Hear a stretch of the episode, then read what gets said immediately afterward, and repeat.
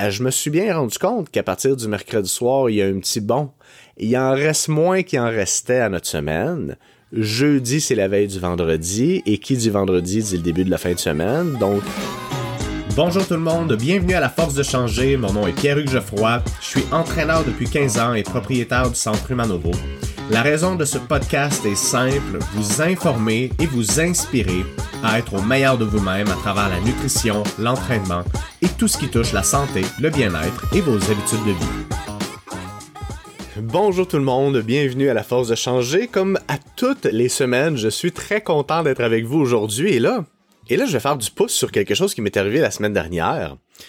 C'est la première fois de ma vie que j'ai une vidéo qui devient virale sur les réseaux sociaux il y a 150 000 personnes qui ont vu deux reels en fait. Des reels, c'est euh, des petites vidéos euh, verticales, style TikTok, qui sont très très euh, trend ces temps-ci. Et évidemment, en tant que comme trend des années 2000, 2023, de l'année 2023, je saute sur la tendance et ben aïe aïe aïe c'était la première fois que ça arrive. J'ai été euh, submergé de nouvelles demandes, de rencontres d'informations, des gens qui ont raisonné avec ce que je disais. Donc, je suis tellement content d'avoir eu cette, cette, cette portée-là, cet impact-là et que ça a pu pousser certaines personnes à se prendre en main. Et euh, en fait, ça me donne envie, évidemment, de faire une version longue parce que résumer ce que j'ai, je, discutais en deux minutes, on coupe les coins ronds. Je vais vous le dire, on coupe les coins ronds. Et donc, euh, la reel qui a été la plus euh, la plus vue, c'était quand qui a comme titre, hey, sacrifice. Ma phrase n'était pas concise. Je, vous jure, je me reprends pour le reste du podcast en espérant que ce soit pas un, de, ces podcasts qu'on regrette. Mais c'était, je mange bien puis je m'entraîne. Pourquoi je perds pas de poids? Et cette vidéo-là a été euh, assez concise sur quatre points que je vais éclater avec vous aujourd'hui parce qu'évidemment, ça nécessite un petit peu plus d'exploration puis de nuance, hein, parce que la, perte de poids puis la transformation physique, c'est tout sauf linéaire, cartésien et facile, simple. C'est très complexe. Ça nécessite de comprendre, euh, du moins d'être conscient de plusieurs facettes de la vie d'un être humain et des implications qu'une décision peut avoir dans la vie d'une personne. Donc, évidemment, je vous cache pas que quand tu fais une vidéo de deux minutes, sur la quantité d'informations qu'il y a sur les réseaux sociaux, t'as pas le temps de, juste mon introduction vient de me prendre deux minutes puis j'ai pas encore commencé, là. Si je faisais ça sur les réseaux sociaux, c'est sûr que c'est un fail. Donc, j'ai envie d'explorer avec vous les quatre points. Je vous les rappelle. Un, ça n'a rien à voir avec l'entraînement. OK? Donc, si tu t'entraînes puis tu manges bien, là, je, vous me voyez pas, mais je fais des guillemets, et que tu ne perds pas de poids, il y a quatre choses qu'on parle aujourd'hui. Un, ça n'a rien à voir avec l'entraînement. Deux, c'est pas parce que tu manges pas de McDo ou de poutine que tu manges d'une façon qui va te permettre de perdre du poids. Trois, quand tu dis que tu manges bien, tu fermes les yeux sur tes mauvaises journées. Et quatre, tu tiens pas compte d'un paquet d'affaires de ton quotidien qu'on oublie de mettre dans nos calories quotidiennes. Fait qu'on va y aller point par point, puis je vais pouvoir amener plus de nuances dans cette vidéo, dans cette, dans ce concept-là. Donc, un, ça n'a rien à voir avec l'entraînement. Il y a de la nuance ici, encore une fois dans le fond, la plus grande quantité d'énergie qu'un corps...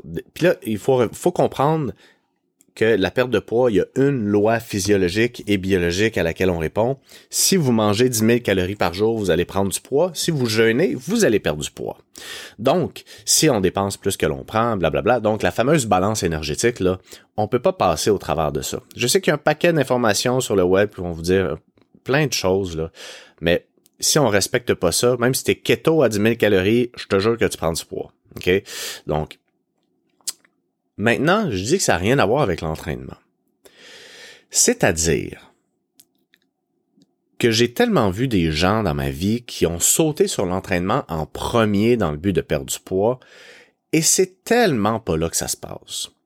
Ça se passe dans l'assiette, dans nos comportements alimentaires, à travers notre façon de s'organiser, à travers notre relation avec l'alimentation, à travers notre capacité à manger les bons macronutriments jour après jour après jour.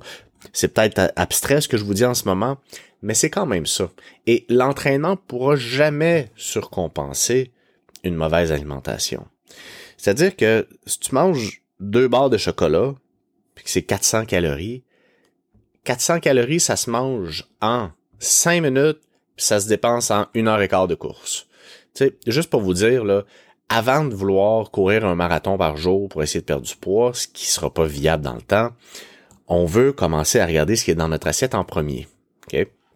Maintenant, l'entraînement, c'est sûr que ça supporte la perte de poids. Là. On s'entend, je suis pas en train de vous dire de pas vous entraîner, mais il faut mettre la priorité aux priorités. Ça, c'est bien important. Maintenant, l'entraînement, je vais dire l'activité physique, va être bénéfique de deux façons. Un, quand on s'entraîne, ben, on veut développer des qualités physiques. Okay? Et là, je vais faire une sous-catégorie à cette sous-catégorie. Mais c'est motivant pour deux façons. Quand on pense à s'entraîner pour développer des qualités physiques, ça s'inscrit dans une structure d'entraînement où on vise à développer quelque chose. Tu sais, on magasine pas pour dépenser de l'argent, là. On magasine pour acheter quelque chose. Fait on s'entraîne pas pour dépenser des calories. On s'entraîne pour développer quelque chose. Et quand on est conscient de ce qu'on développe, ben c'est plus motivant parce qu'on sait que telle semaine notre objectif c'est ça et donc ça donne un sens à notre entraînement qui est beaucoup plus motivant.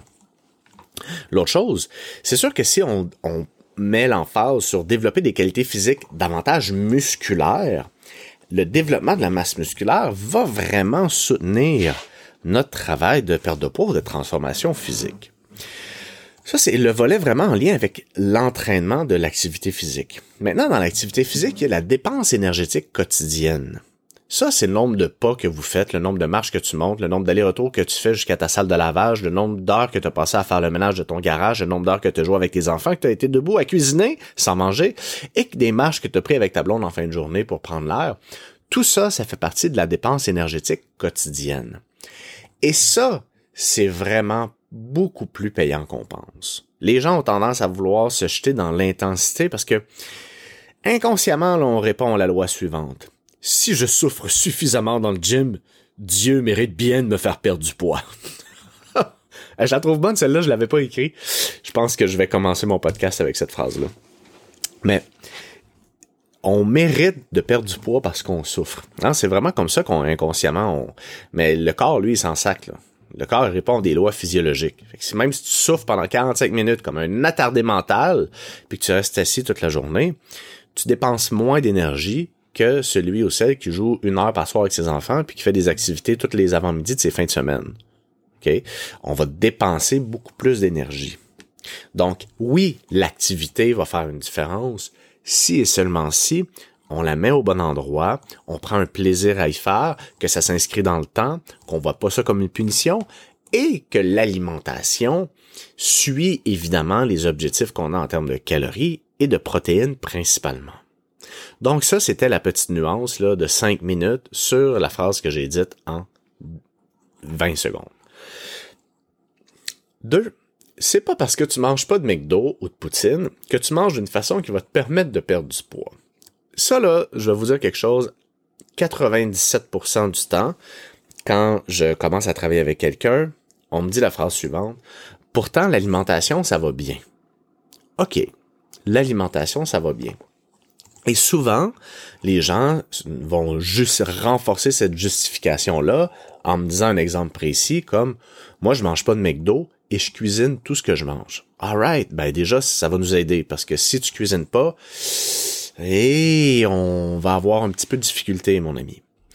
Mais c'est pas parce qu'on cuisine nécessairement tous nos aliments que on a notre objectif de protéines quotidien, qu'on est stable au niveau de notre apport énergétique et qu'on est vraiment capable de comprendre ce que représente ce qu'on met dans notre assiette. Je vais te donner un exemple. J'ai cuisiné mes œufs bénédictines, ma sandwich double gratin triple fromage et j'ai cuisiné mon spaghetti gratiné le soir avec mon pain à l'ail puis mes deux coupes de vin. Tout ça c'est cuisiné là, c'est pas du McDo mais c'est sûr que je manque de protéines, je vais avoir beaucoup de lipides par rapport à, tu sais, c'est très très dense comme euh, journée, hein, la, sauce hollandaise, euh, la sauce, tu sais, de la sauce hollandaise ou béchamel? Hollandaise. C'est du beurre, fait qu'on s'entend qu'il y a beaucoup de calories. Double, triple gratin, c'est beaucoup de calories parce qu'évidemment, c'est, le fromage est gras. C'est pas mauvais du fromage, faut juste savoir ce que c'est. Il y a beaucoup de lipides. Le soir, notre spaghetti, les pâtes, c'est pas mauvais des pâtes. Mais si on prend un gros bol de pâte gratinée, c'est une bonne densité énergétique. Donc, sachant ça, est-ce que tu n'as pas mangé de McDo? Of course not. Là. Hein, il n'y a aucun McDo là-dedans, mais ça ne te permettra pas d'atteindre tes objectifs. Donc, il y a une nuance là. C'est pas nécessairement parce qu'on ne fait pas quelque chose qu'on fait ce qu'il faut par rapport à notre métabolisme. Mais là, il y a une nuance importante. Et, euh, et voilà.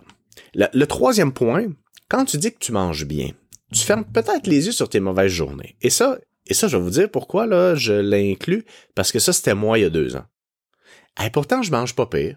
je, je mangeais bien du lundi au mercredi, ça allait bien. Mais quand j'ai commencé à vraiment monitorer ce que je mangeais puis poser des réflexions constructives sur mes habitudes alimentaires, euh, je me suis bien rendu compte qu'à partir du mercredi soir, il y a un petit bon. Il en reste moins qu'il en restait à notre semaine. Jeudi, c'est la veille du vendredi, et qui dit vendredi dit le début de la fin de semaine. Donc, hein, euh, le samedi arrive, puis dimanche, on finit notre samedi. Fait que on se prépare pour notre lundi, mardi, mercredi. Fait que, écoute, trois journées sur quatre, on est loin d'avoir une bonne moyenne au bâton. Là. Ben, pour ceux qui connaissent le baseball, c'est peut-être pas mauvais. Trois, trois, euh, trois coups sûrs en euh, sept présences au bâton, ça fait une moyenne de presque 400 Bon, ça doit être pas pire. Mais tout ça pour dire, vous voyez, je connais pas vraiment le baseball. Mais ça nous permettra pas d'avoir assez de constance pour atteindre les résultats qu'on veut. Et oui, c'est un petit, c'est un petit travail de s'organiser pour être plus constant dans notre semaine.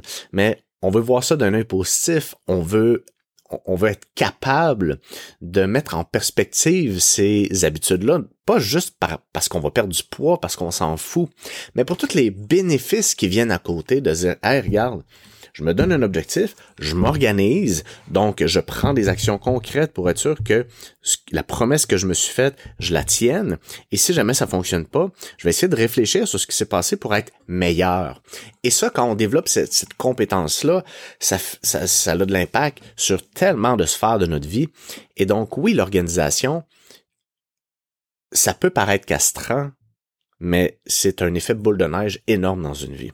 Donc, quand on dit qu'on mange bien, souvent, on va bien manger, le lundi, mardi, tout va bien. Mais c'est peut-être pas représentatif de l'ensemble des journées. C'est pas représentatif. Ça fait référence à ce qu'on connaît et ce qu'on sait, mais pas à ce qu'on fait réellement. Et ça, ben, pour revenir sur ce que je disais au début de ce point-là, c'était moi, ça. Je, je, le savais. Mais entre le savoir et le faire réellement d'une façon constante, et c'est pas la même chose. By the way, si vous n'êtes pas sur mon groupe Transformation durable et motivation sur Facebook, je vous invite, je vous invite, vous avez ma carte de visite, allez sur Facebook, Transformation durable et motivation. Mardi prochain, le 27, le 28, mardi prochain, on va être le 28, je vais faire une présentation, c'est à ne pas manquer.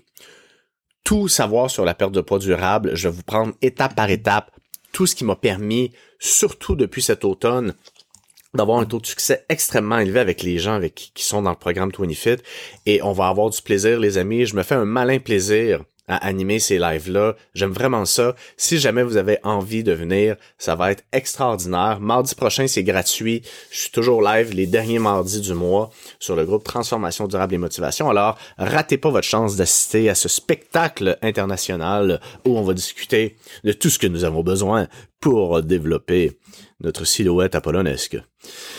4. Pour terminer sur le sujet du jour, parce que je m'étirais tout d'un coup. Ah, puis ça, ça me manque. Hein. Quand tu fais des reels, on s'entend qu'il faut que tu sois assez concis. Puis moi, faire les choses de façon concise, c'est pas ma tasse de thé.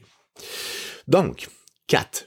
Je disais, tu ne tiens pas compte de. Et là, j'ai le texte intégral des deux morceaux de fromage que tu as pris en passant devant le frigidaire, du reste de l'assiette de ta fille, du poulet et des craquelins que tu as mangé en préparant ton repas, du verre de vin en cuisinant, du bonbon que tu as pris sur le bureau de ta collègue, des deux Timbits que tu as pris à ta blonde et des portions générales de tes repas. Je vous jure, quand j'ai commencé mon processus, moi, ça a été un coup de pelle en pleine face de faire comme, OK, à toutes les fois que je passais devant le frigidaire, hey, juste un petit morceau de fromage. juste un petit morceau de fromage. Pas grave. En préparant le repas, ça, ça a été de te rendre compte que je mangeais beaucoup en, cuisinant. Puis là, j'arrivais à table, j'étais déjà plein. Je me disais, crème, je vais pas pas manger, je vais quand même manger. Puis là, tu te sens pas bien. C'est comme, ah, my God, comment ça, je suis pas bien comme ça? Moi, ça a été une grosse prise de, conscience. Puis, on a tous des, comportements alimentaires qui sont conscients ou inconscients, qui sont juste intéressants à, à, à explorer. Là, on n'a pas besoin de se taper sa tête, de se culpabiliser. Puis, est-ce que je mange encore des fois en cuisinant? De façon beaucoup plus consciente. Et je vais vous dire quelque chose. Quand tu comprends que être satisfait de son repas, c'est important. C'est pas pareil pantoute, là. Quand tu prends le temps de t'asseoir puis de manger un repas que tu apprécies, que tu complètes ton assiette et que tu es rassasié, toute la routine autour de l'alimentation va changer, ton expérience alimentaire va changer. Donc, tu as moins envie de te bourrer tout le long de la journée puis d'arriver plein à ton repas, puis là, tu comme jamais content. Tu n'es jamais vraiment satisfait du morceau de fromage que tu prends en passant devant le frigidaire. T'es jamais vraiment satisfait des, des petites bouchées que tu prends en cuisinant. Puis t'es pas satisfait de manger un repas quand t'es plein. Fait que t'es pas satisfait, puis quand t'es pas satisfait, qu'est-ce que tu fais? Tu fais ben crème. On dirait que j'ai comme encore envie de manger parce que je suis comme pas satisfait de ce que j'ai mangé. Ah, c'est vraiment ça qui se passe. C'est assez weird quand même.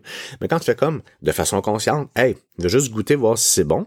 Parfait, la cuisson est bonne. Je vais attendre, même si j'ai faim, pour m'asseoir devant mon assiette, manger jusqu'à satiété. Et là, t'es content. Et quand t'es content, t'es content d'être content. Fait que t'es content. Et qu'est-ce qu'on fait quand on est content?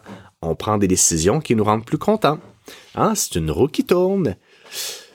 Et donc, ça aussi, c'est quelque chose qui est vraiment sous-estimé, la quantité de calories par rapport qu'on mange dans une journée. évidemment, quand tu demandes à quelqu'un comment ça se passe au niveau de l'alimentation, il va dire que ça va bien. Il dira pas, ouais, j'ai tendance à manger deux, trois craquelins avec un petit timbit, puis tu sais, il va pas dire ça. On, on va généralement dire ce qu'on connaît, qu'on... Euh.